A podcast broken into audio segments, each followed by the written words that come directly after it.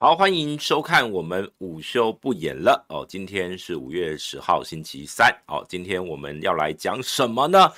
哦，我们先跟大家打个招呼啊。这个欢迎大家呃订阅、按赞、分享、开启小铃铛哦，一样哦。如果觉得今天的影片内容呃觉得还不错，欢欢迎分享给你的亲朋好友看哦。我们一起来了解一下最新的一个新闻时事。那今天呢？呃，先跟大家报告一下，我们这个小牛牛许婷哦，我的高中学弟，恭喜他初选过关啦。不过他的接下来挑战还很多，包括呃，就是村长张詹江村到底有没有要这个呃参选到底哦？这个是国民党内部可能要去好好协调。那后续还有包括他跟这个郑运鹏会如何来对战哦？那这一场这个。牛棚之战哦，牛棚之战 还蛮好，有蛮蛮好听的哦。会怎么打呢？这个我们可以继续看下去。那在这边先恭喜小牛啦。好，我们今天呢，我先跟大家打个招呼哦，欢迎胖忍、弘毅哦，李丽丽哦，大家午安。然后呢，小美这个苦命外送员，还有圈 Vic Vicvicini 哦，这个这个字好难念哦。好这个灵性主夫交易人生哦，李大明哦，Jenny Liu，Kenny Liu 哦，还有 Cartive Shit，大家午安。好，我们废话不多说，就请小编上第一章。好，来第一章，我们给大家看到的就是，哎，我之前讲过，普政府普发六千。我会全部捐出去。我告诉大家，我不止捐六千，我一共捐了一万块。好好，就是呃，我这次选择了两个呃这个公益团体来做捐赠哦。那其中一个呢是家福基金会。为什么选择家福基金会呢？其实，在疫情期间哦，对于我们很多的弱势的族群，呃，在这一次的这个疫情发生之后。会受到很多这种所谓的呃波及哦，包括有很多弱势的小朋友、学生，他们打工的餐厅、学校，呃，可能也不让他们去呃这个打工啦，或者是这个餐饮服务业，他们受到了不这个影响，导致他们的工作机会减少。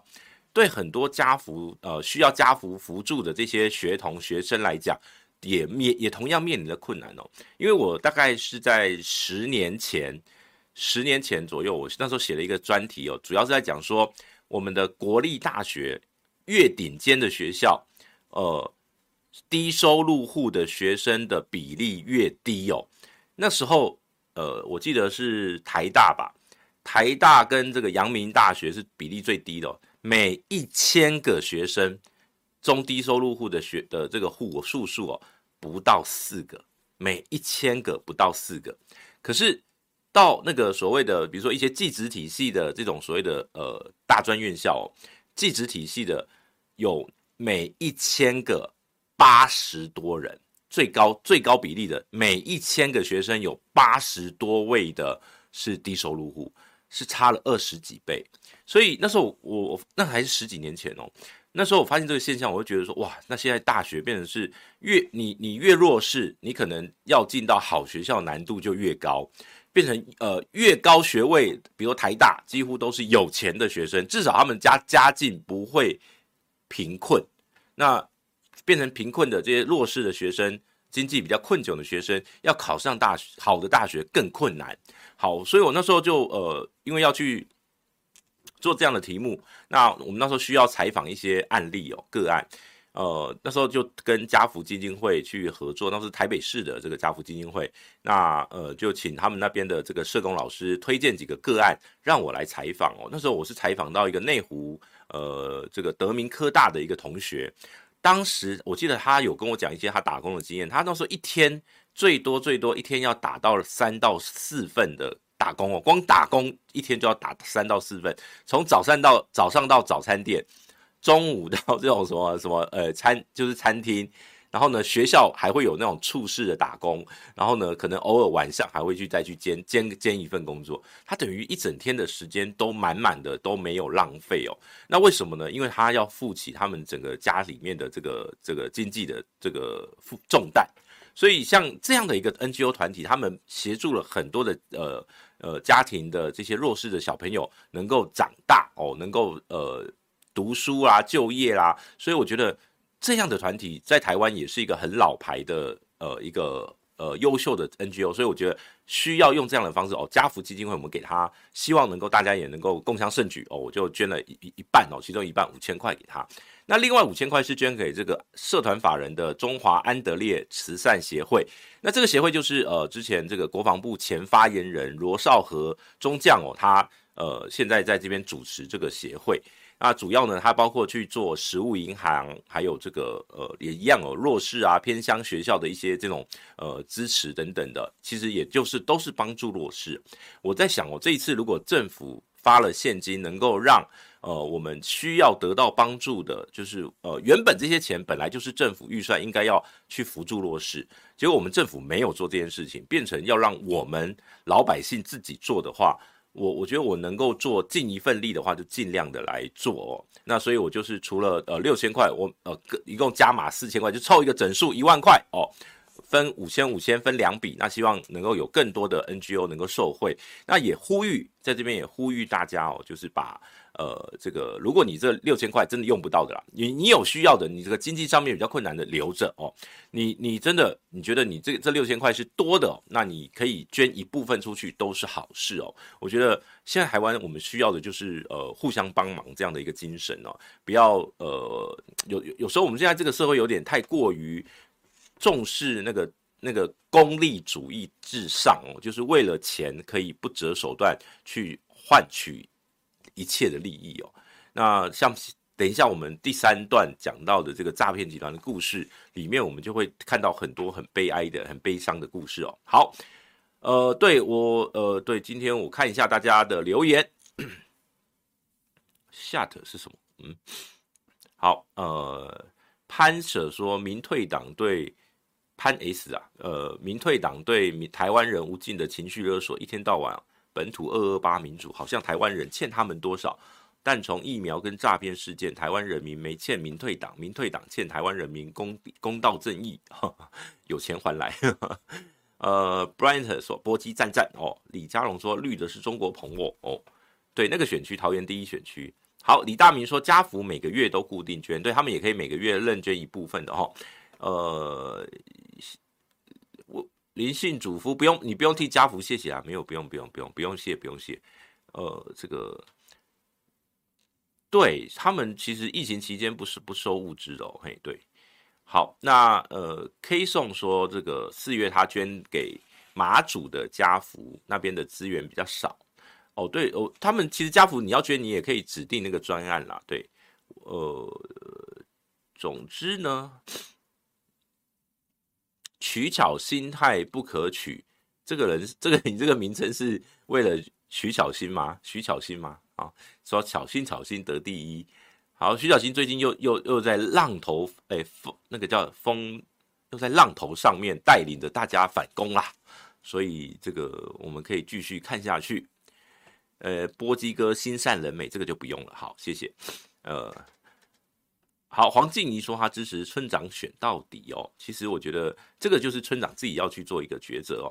呃，对这个 Shofen Shofen 或者说以当台湾世界展望展望会的资助人原住民的部分哦，超过三十五是超超过三十五年吗？哦，那很很资深哦。其实我觉得能够能够做公益真的是很好的事情哦。呃，当然有量力而为，就是以自己的能力。那因为我觉得这。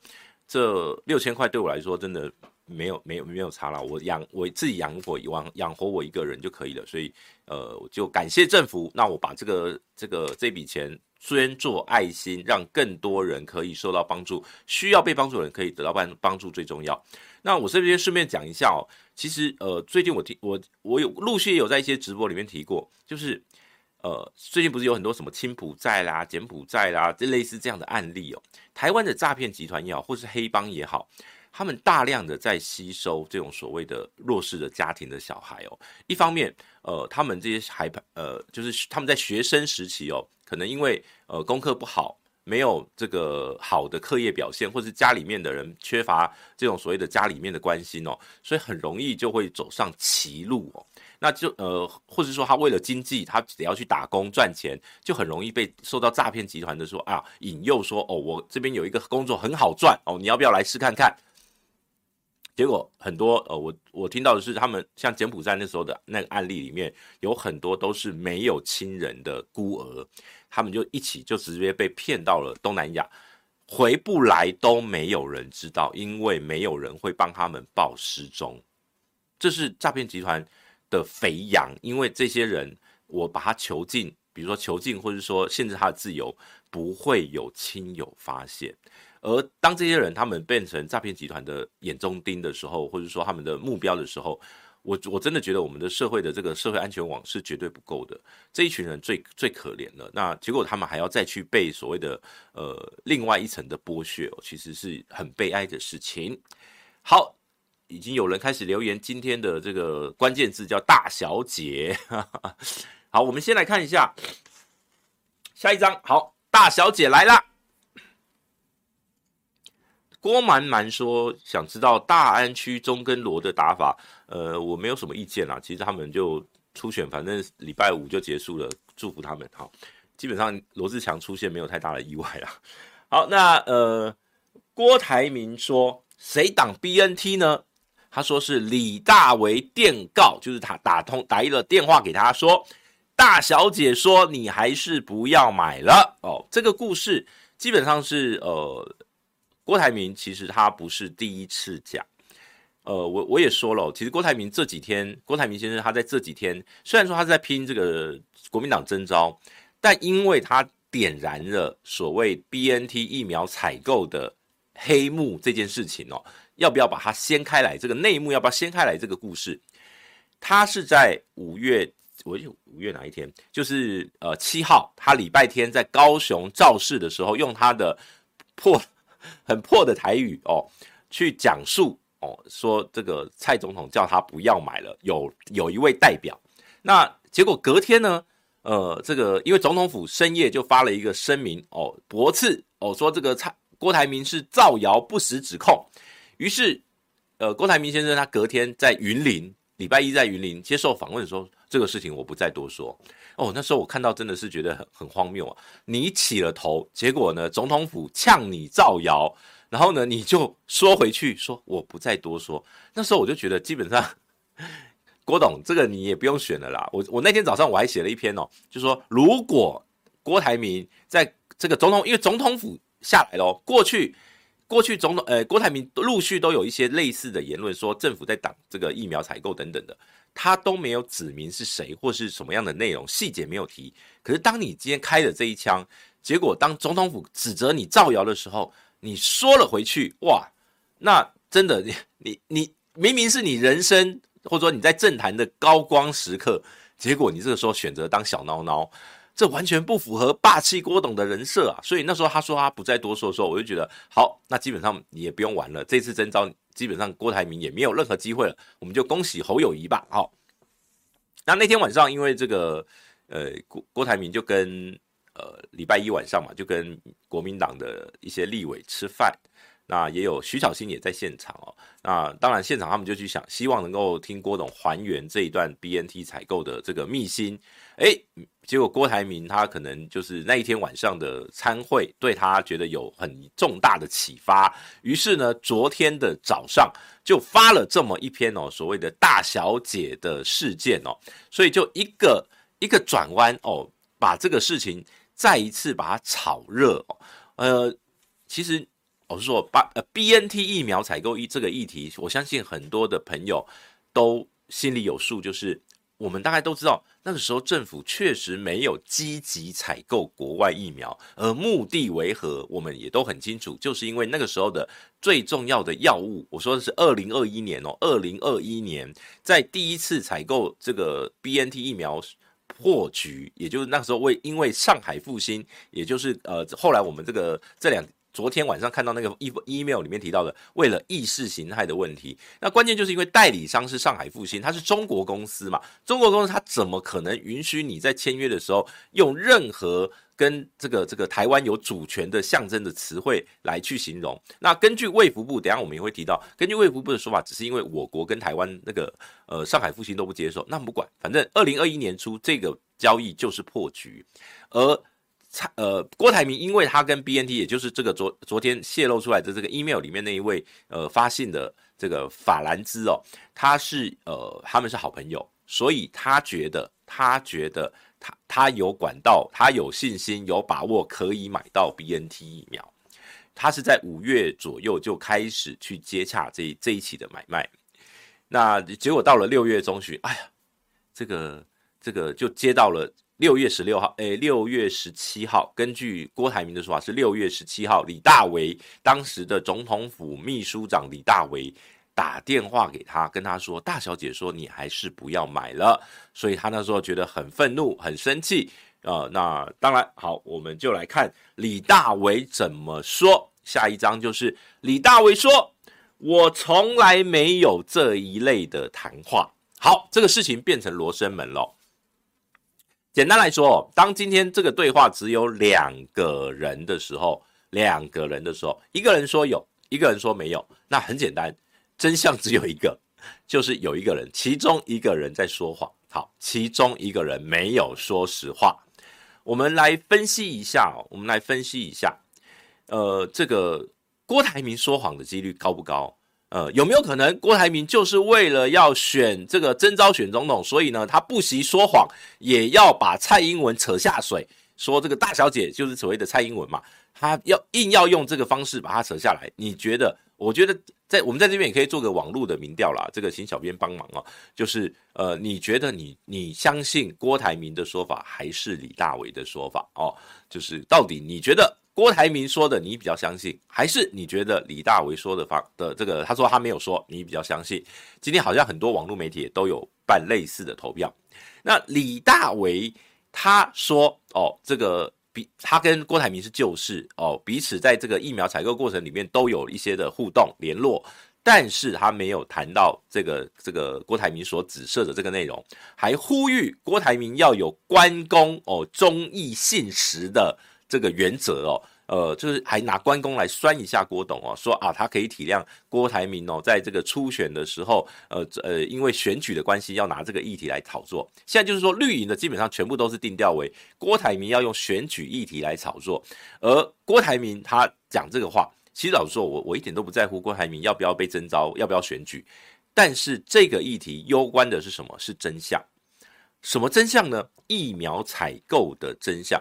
如果我我我讲个一，我讲一个，我就一个很简单的比喻，民进党最爱讲的叫做，我们现在网线上的投票也刚刚上线了，大家有空哦就点一下，你觉得你相信李大为还是郭台铭？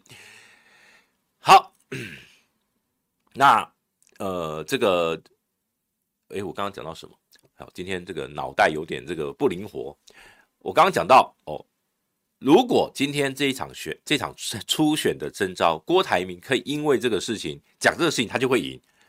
然后他是因为这样子，这个动机又，我然后说对我来说，我觉得没差。为什么？因为疫苗采购过程的真相是我很期盼能够看到郭台铭把这个内容讲出来。这个内容侯友谊讲不出来，他没有参与 BNT 采购的过程。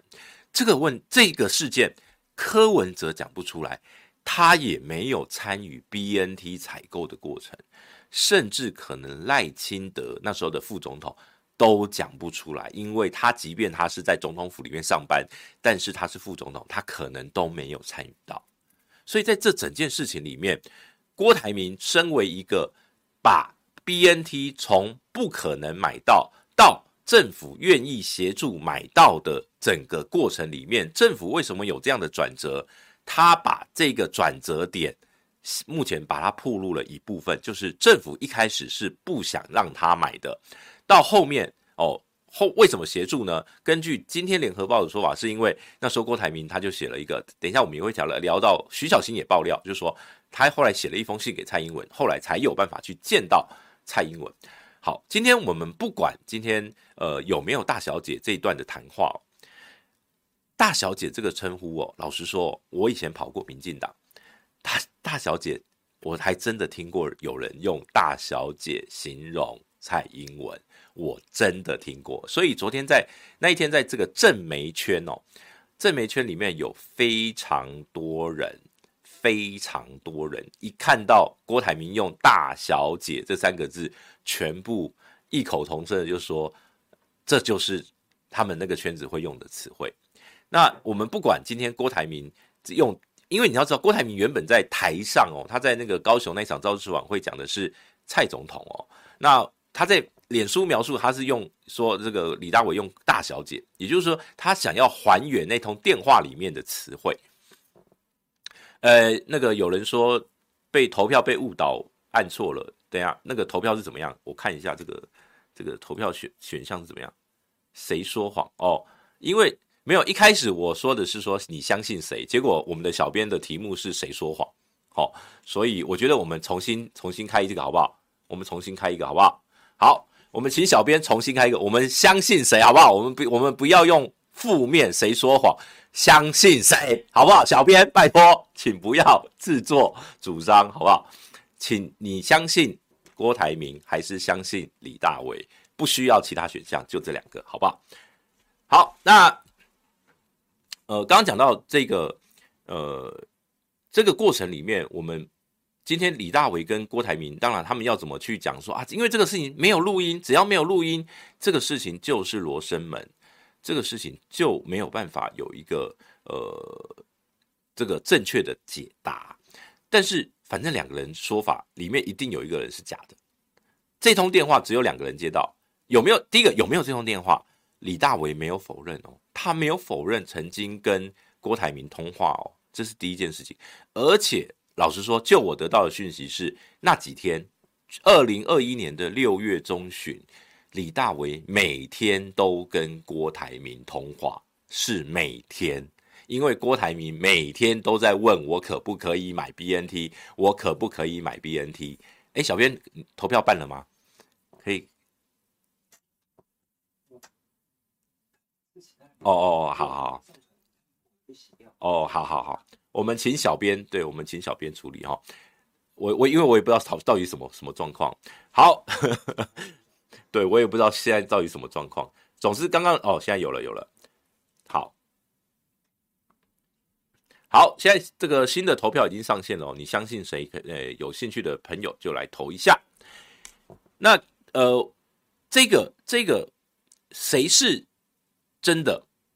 后续只要郭台铭举出他的通联记录，证实他们两个人有过电话的通联，基本上我说郭台铭立于不败之地的意思就是说，他们两个真的有通话。那今天通话内容彼此呃有一个人不认或有一个人认，这个就是另外一回事了。好，那好，那当然这个事情当然还在发展当中，但是昨天晚上。哦，昨天晚上这个大场面很多啊，我们请小编给我们下一张哦。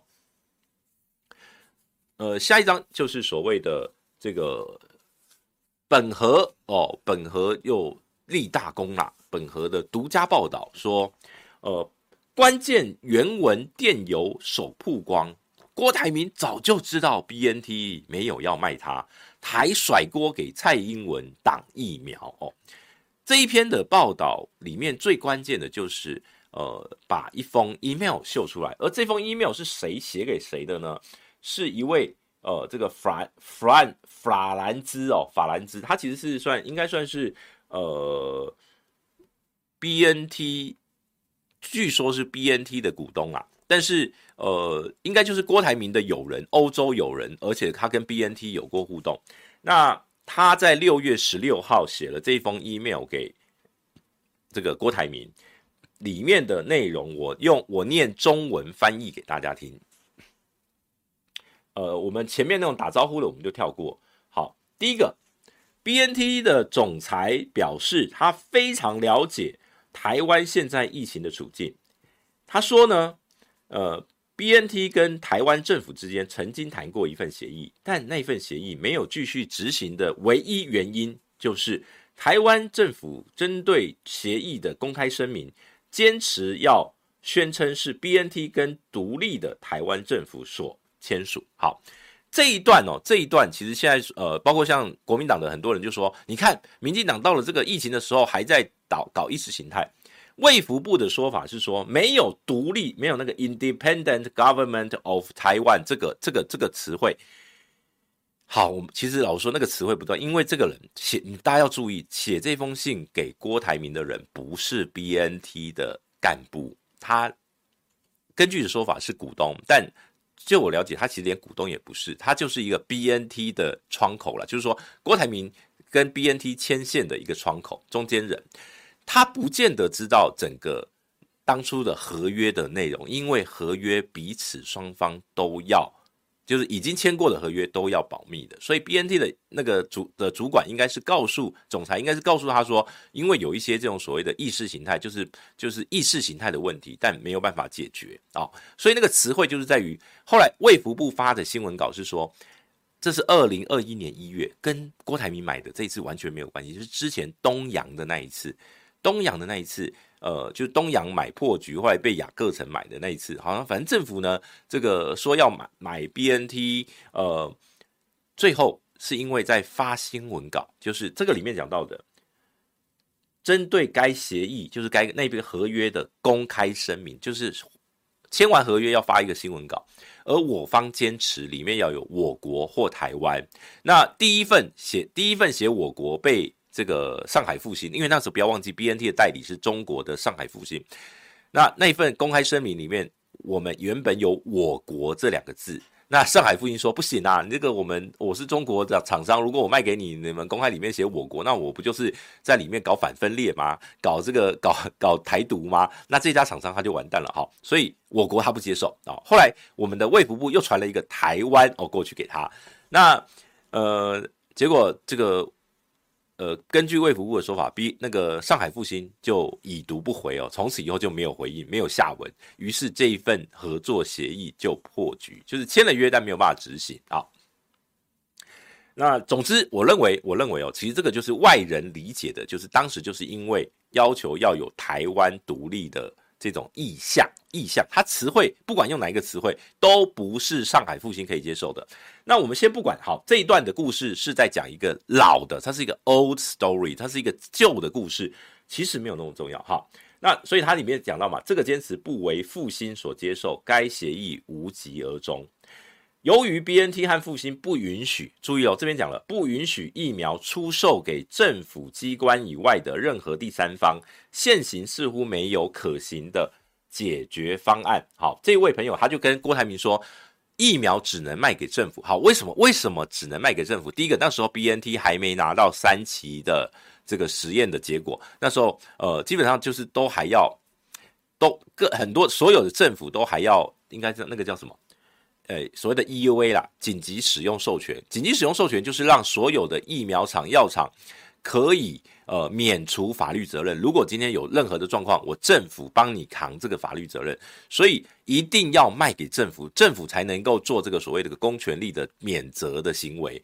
让这些疫苗厂无后顾之忧，否则到时候，比如说假设啊呃某某 A 疫苗厂卖了一个给假设呃 B 企业，结果呢这个企业打呃那个企业引进了假设一百万剂，结果打下去有一个人因为打疫苗死亡，政府不认账啊，他说这是你自己的，你自己要负责。结果那个政府那个企业就被求偿，比如说呃这个什么国赔，哎赔不是国赔，就是要赔偿哦这个这个疫苗这个注射之后发生不呃不良反应的这些受害者。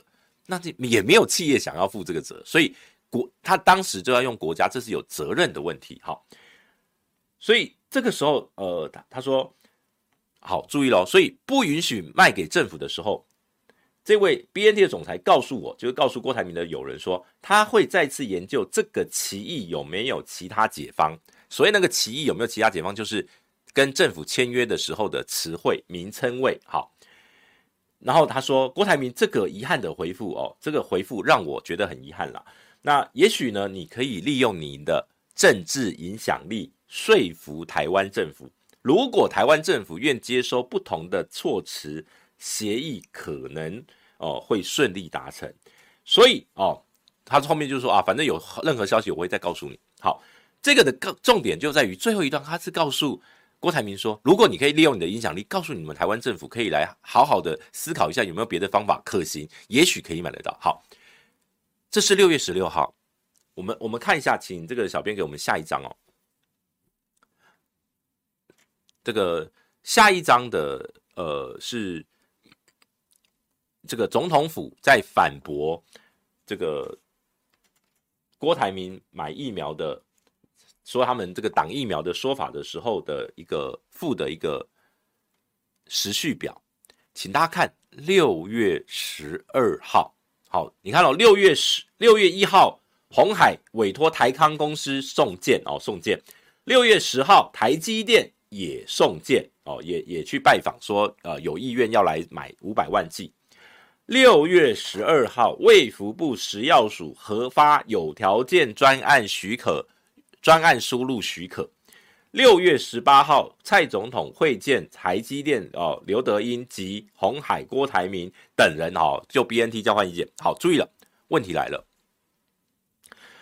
根据这封信，这封信是股东六月十六号发的信，他说要政府采购才可以。那六月十二号，卫福部发了一个专案的进口许可，专案许，如果六月十二号卫福部已经核准台康公司可以进口，为什么这个股东六月十六号还要发一篇说你们要政府来买才可以？政府已经许可啦啊。对不对？你你不觉得你不觉得这张表格里面有些怪怪的吗？好，后来我去找了一下，这个六月十二号的说法最早是什么时候来的呢？这个六月十二号的说法最早是六月十八号，就是那一年的六月十八号，因为郭台铭那时候发了八点声明，说什么民进党里面有一些派系有不同的意见，所以什么这个呃采购一直没有办法成功。好，后来行政院当天在还没有，就是蔡总统还没有见到这个这个郭台铭的之前。罗秉成行政院那时候的发言人开了一场记者会，说是他说呃，我们收到郭台铭的这个申请，六月十二号，六月一号收到，六月十二号就卫福部就核发了这个专案输入的许可，这是罗秉成最早说，而且他在六月十八号说的。那六月十六号这一封，这个就是昨天独家揭露的这封信，某种程度就是打脸了这个说法。因为老实说，其实这个六月十二号这个专案许可，我去查过很多资料，我没有看过政府有公告过这件事情，除了罗秉成那一份记者会的文件。好，这是第一个，就是六月十二号这个事情到底是怎么回事哦？如果政府已经许可了，为什么这个股东还要跟你说，你政府只有政府可以买，政府你政府不准你买的话，你没有办法买哦。所以这是一个，这又是一个很矛盾的地点。最好笑的是前几天，大家不知道还记不记得陶本和。在写这一份这一篇之前哦，ETtoday 他又写了另外一篇，我来跟大家讲，他写了另外一篇，他是讲说什么德国议员早就已经说了什么中国打压导致什么 BNT 不卖给台湾啊等等，说就是要把这个责任推给说是中国好，没关系。那一篇的报道里面有提到一段，我来念给大家听哦。那一篇报道里面的呃措辞是这样用的。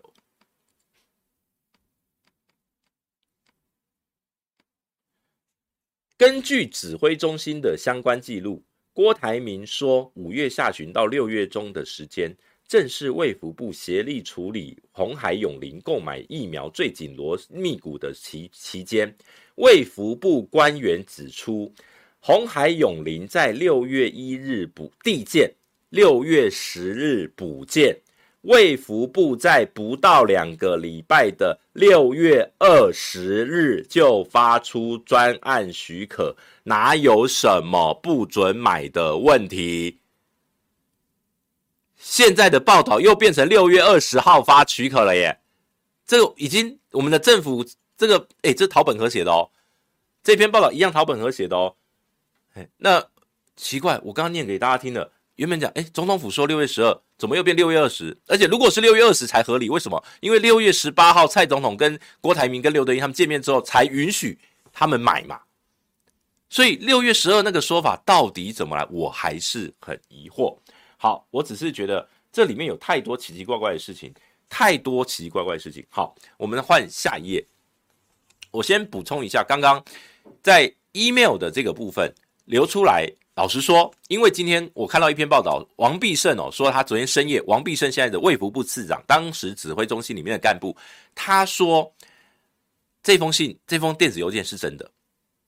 哎，我我我就请问大家，我寄信，假设我寄信给朱凯翔，结果那个呃徐小新说呃，这就是徐小新手上拿了一封 email，说我手上的信是朱凯翔，哎，是波基寄信给朱凯翔的，是真的。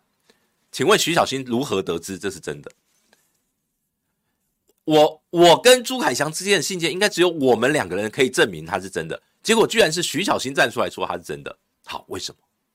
因为哦，他有讲一个逻辑，就是因为郭台铭收到这封信之后，有联络指挥中心，提供给指挥中心寻求协助。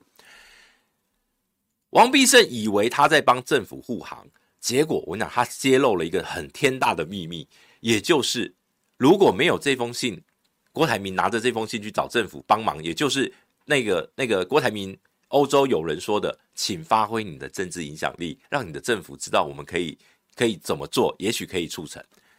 也就是郭台铭他做啦，郭台铭他真的去推了这件事情，最后才买到这个 BNT 的疫苗。整个过程里面，现在有很多人在颠倒是非。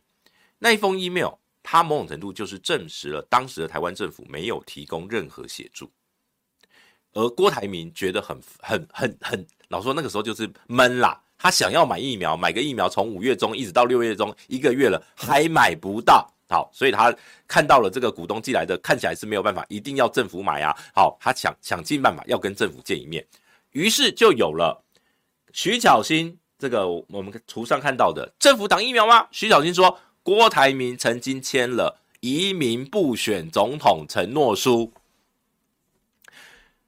这个这个这个这个事件就是去年我说的那个所谓的这个不选总统的事情。其实最近因为郭台铭慢慢他又把这个事情还原，所以我们就知道那是怎么回事。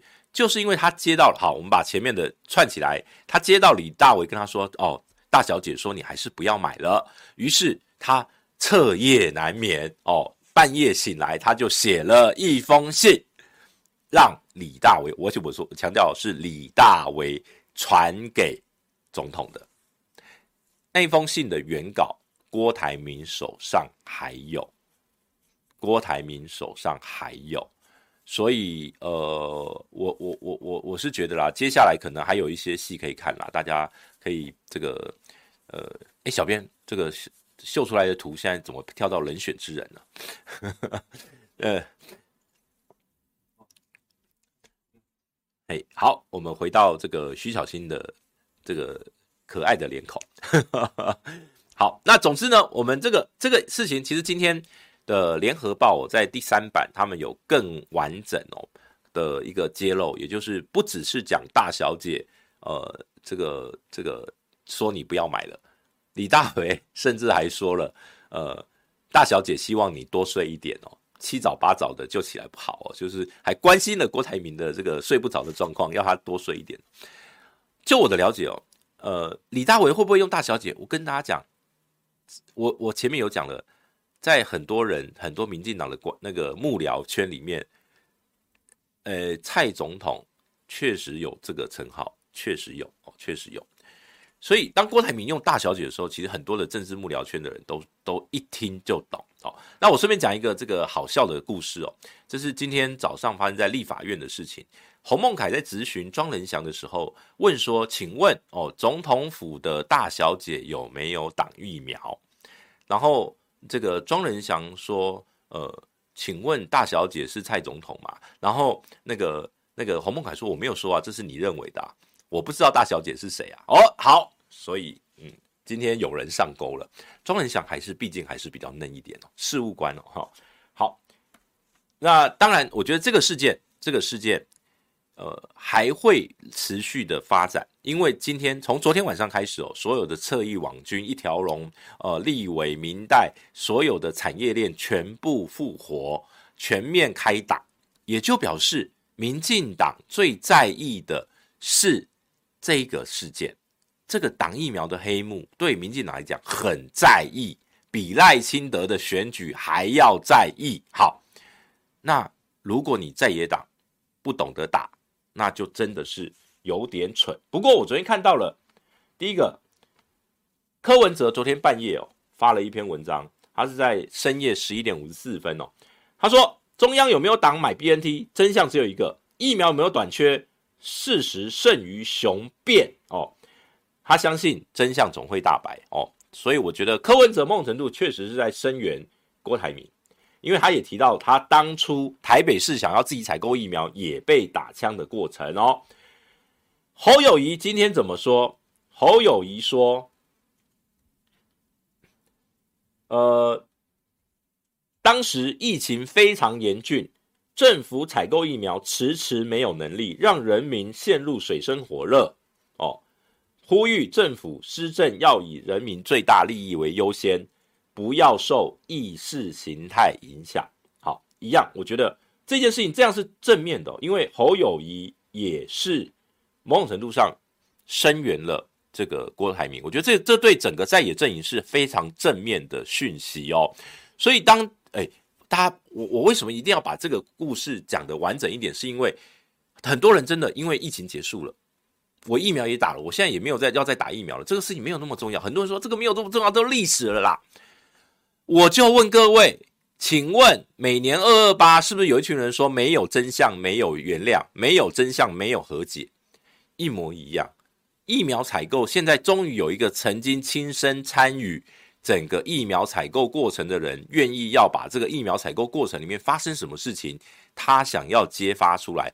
我们终于有机会可以看到真相，因为如果我们没有看到这样真相，永远都是党告诉我们，永远都是府告诉我们，永远都是陈时中告诉我们，我们疫苗采购好棒棒，我们疫苗采购都没有问题，我们的疫苗采购的合约都要封存。永久封呃三十年封存哦，不能公开哦，现在都是机密，我们都有保密的义务。好，所以你要相信谁呢？现在当郭台铭愿意去把这个黑幕揭开的时候，这个真相当然很重要。他选不选总统一点都不重要，我在意的就是这个真相。而这一次，因为因为王必胜说郭台铭曾经把这份电邮提供给指挥中心。就我的了解啊，就我了解，我私下去了解，就是六月十八号那一场跟蔡英文见面的会议里面，因为陈时中在，罗秉成在，哦，蔡总统他们都在，他是在那一场会议里面把这个电邮用附件交给政府的官员们，希望能够，他要的是商讨出一个解决方案。我们接现在碰到这个困境，要怎么可以买到 BNT？那个时候政府。拿下拿到了这些资料，谁会想到有一天，当郭台铭要讲疫苗采购真相的时候，这个资料会流出去？大家有没有想过，这是一个多么可怕的斗争？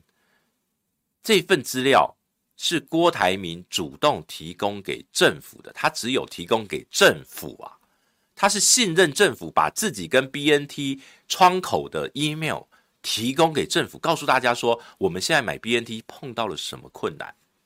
希望政府协助，结果政府现在要拿这封 email 给媒体去操作，说你早就知道 BNT 不卖了啦，你还想要甩锅给蔡英文哦？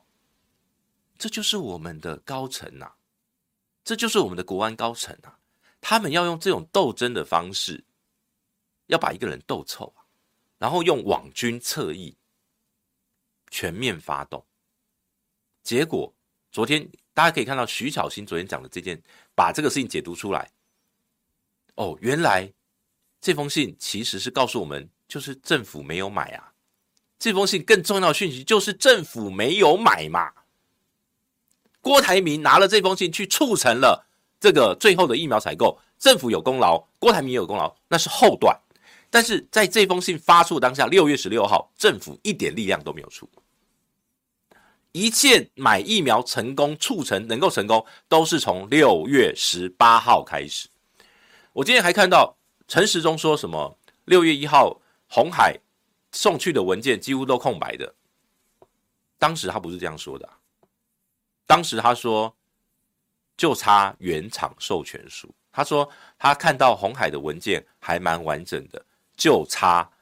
原厂授权书，大家这些画面、这些新闻，通通网络上都有，民进党都可以睁眼说瞎话，这些官员都可以现在胡扯。我觉得最可怕的是这样，他们在掩盖历史啊。所以我就想到最近我们看到那一本书《大学的脊梁》，卡管案也是这样啊。很多的真相，如果今天这本书没有被出版，也许他们会说是管中闵这个还在继续讲啊，那个说管中闵又是论文抄袭啦，又是怎么读懂怎么兼任啦，没有利益回避啦，还可以继续洗，这是多么可怕的事情！现在都在斗争，我没有捧郭台铭，我告诉你，郭台铭当初今天是连侯友宜都说，当初郭台铭台积电慈济出钱出力买疫苗，请问这一千五百万剂疫苗，政府出了一毛钱？政府的出的力都在六月十八号，蔡总统拍板开绿灯之后啊。现在我们在讨论是六月十八号开之前之前的事情呐、啊。像王必胜还讲什么六月十七号什么郭台铭发了三点声明，还在感谢政府协助。不是啊，他那时候以为政府会协助他、啊，他以为政府会协助啊，所以那时候他必须要这样写。他他如果今天到时候写说啊，政府都没有帮我，政府直接不理他、欸，这个这些疫苗买不进来、当时他为了要成就他要买疫苗这个这个目标，他吞下去了。结果你现在拿六月十七号他的声明去说，哎、我们政府都有协助，这就有点像是你明明绑架他了，然后呢你要说，哎、我拿我绑架你，是你自己干心甘情愿来的。这我想这种这些人真的很恶劣，在疫苗这个事情上面没有什么话好说，民进党政府非常恶劣。好，我们来看下一章。好，我们来讲一下这个 IMB 吸金的，简单讲啦。IMB 吸金的案子哦，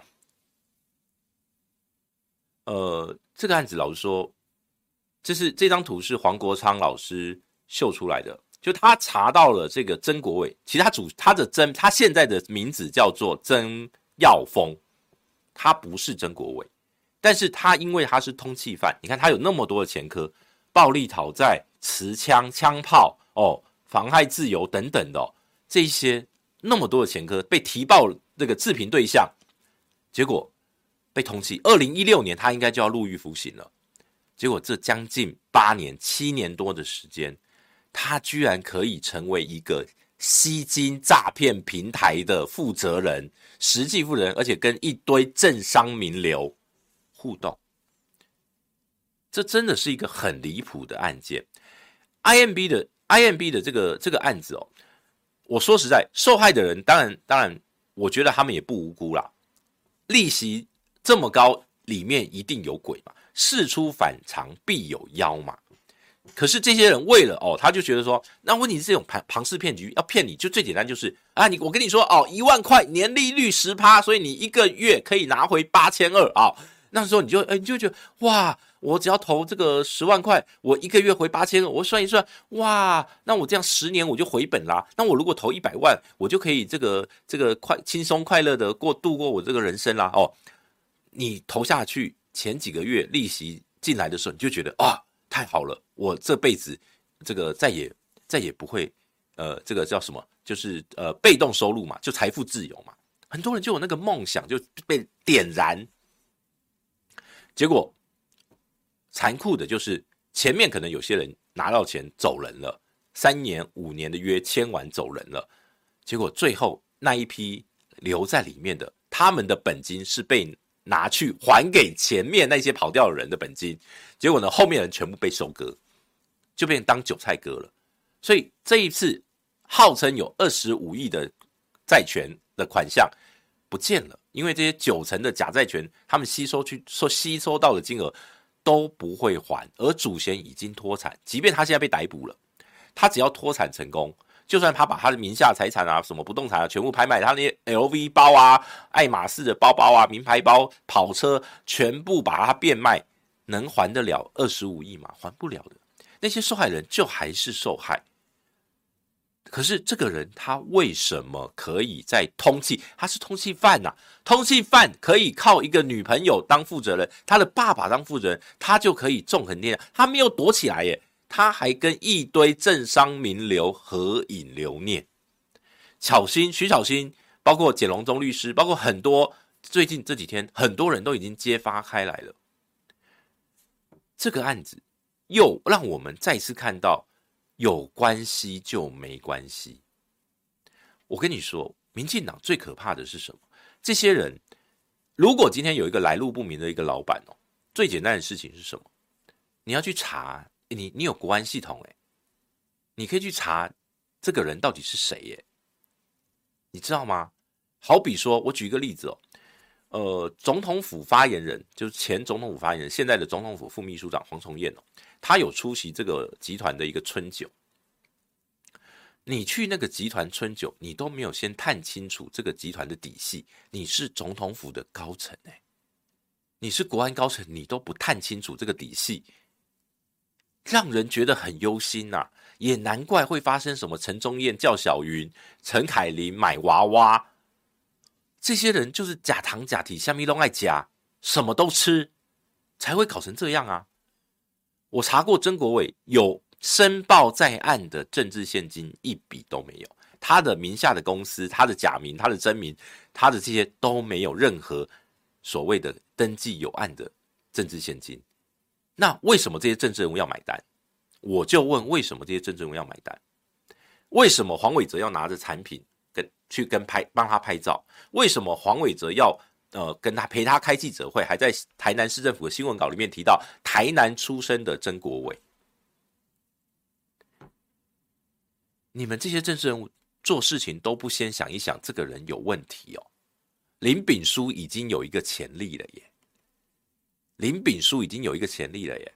郑文灿是今年二月还去参加曾曾国伟他太太负责担当负哎不是太太前女友张淑芬担任女担任这个负责人的直销公司的春酒哎，真的是这个事情真的很很很气的。好，讲到郑文灿，请下一张哦。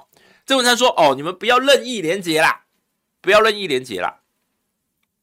对，不要任意连结，只是去春酒而已。”今年二月当了行政院副院长，还去一下而已，真的不要任意连结，去讲讲话算什么呢？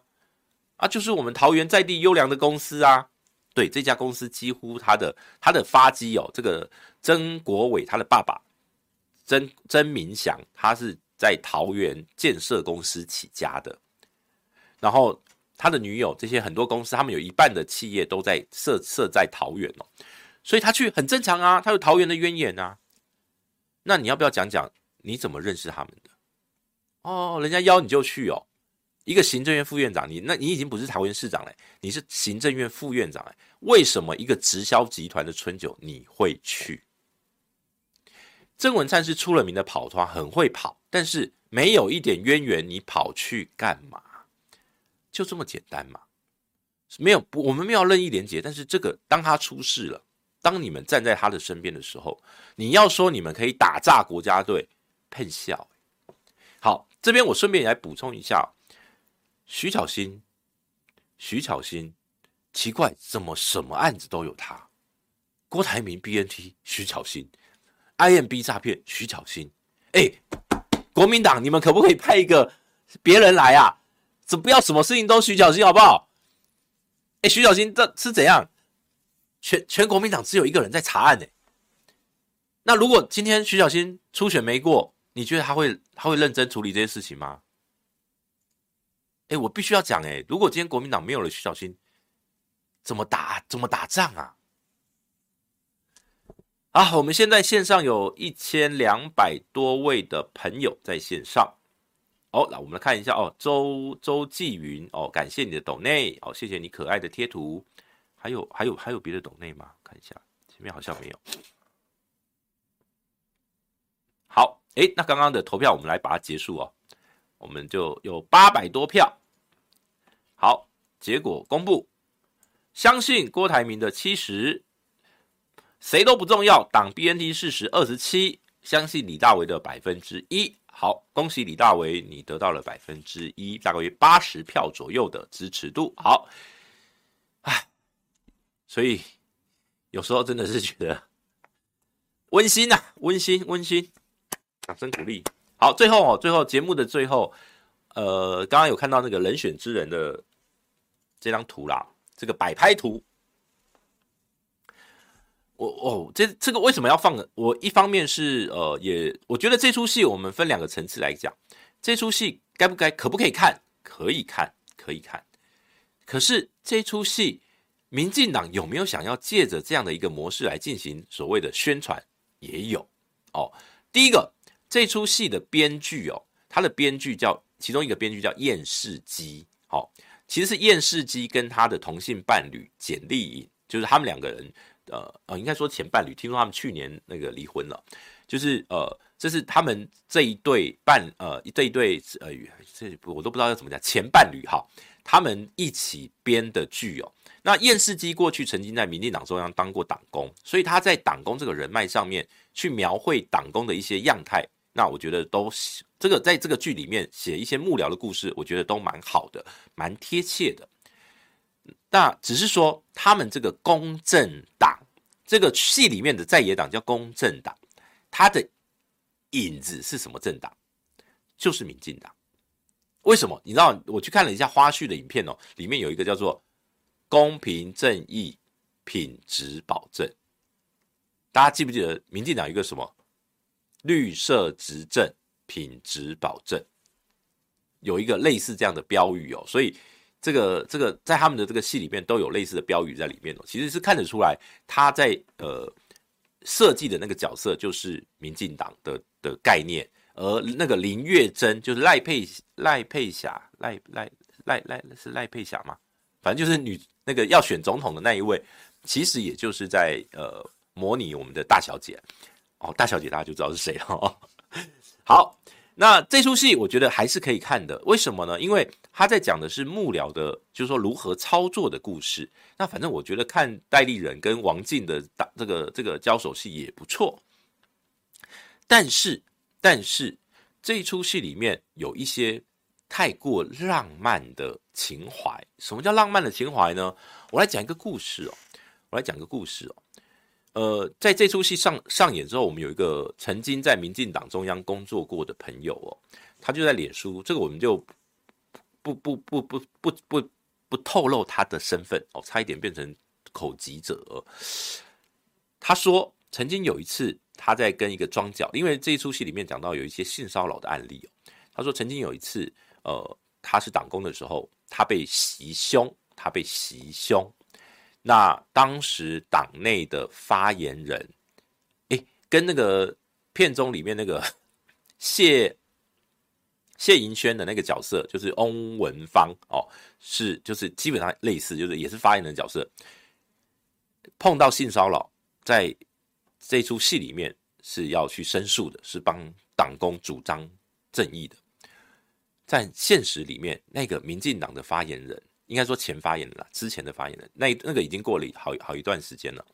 那个民进党前发言人打电话给警察局说，不可以受理这一起性骚扰的报案，不可以受理这一出性骚扰的报案，因为那个党工就是很想去报案，但是那个时候那位民进党的前发言人说，我你不可以受理，所以那个党工觉得很受，他看了他看了这一出偶像剧之后。他心里面有就把那个过去的阴影又浮出来了，然后呢，他说那一位前发言人现在还在民进党担任公职，所以他心里面是觉得你民进党有什么脸去讲？你可以跟人选之人里面的公正党去去相比哦，去相比，确实是美化不少。那我再举一个例子，我认识的一个民进党也是前幕僚了。我认识的一个前幕僚，曾经因为你知道吗？开会就是他的伴侣，他的伴侣要他陪他去看房子，看房子走到一半，然后呢被 call 回去开会讨论这个党务哦，或者说这个选举的攻防哦。于是呢，他的伴侣就跟他分手，都有这种案例太多了。所以那个这部这出戏里面有一个叫呃。黄建伟就是演文宣部主任的那一个角色，他里面其实就融合了很多类似这样的一个影子。这些其实幕僚的故事，真的老实说，里面有真的有很多很很辛苦、很心酸的。所以很多幕僚世代，我觉得他们能够在政坛里面立足，然后往上，然后呢实践他们理想，我都会很肯定他们。你说像徐小青，徐小青也是幕僚起来的啊。徐小青从青年团，从做这些什么发言人或什么，他就是从幕僚一步一步起来的。在国民党，像这样的幕僚能够很年轻就拿到呃公职参选资格真的不容易，尤其今年他要选立委了，真的不容易。民进党里面相对来讲，幕僚的世代比较容易，因为他每个派系都会有所谓的接班，他们都会去做所谓的呃派系里面的人才的培训。呃，总之这出戏我觉得还是可以推荐了。那至于旁边那个赖清德摆拍，我觉得就大可不必了，因为不要忘记了最近摆拍的这种模式哦，林志坚已经被破解了。这种宣传行销模式已经不不没有用了，没有用了。根本的是你要拿出真凭实据。好，那今天哦，感谢我们这个线上一千多位的朋友哦，陪我们来聊一聊。那我大概就是把我我今天可能有些讲的前后有点乱，大家可能就是可以思考一下。呃，其实今天最主要就是要告诉大家整个 BNT 采购的过程，我认为对郭台铭的选举不见得会有利，不见得。但是对整个台湾挖掘所谓的疫苗的真相，一定很有利。所以，我们讲到这个挖掘，我们就要最后 ending，我们就用这个，在什么样的花园里呀，挖呀挖呀挖，种什么样的种子，开什么样的花。大家拜拜。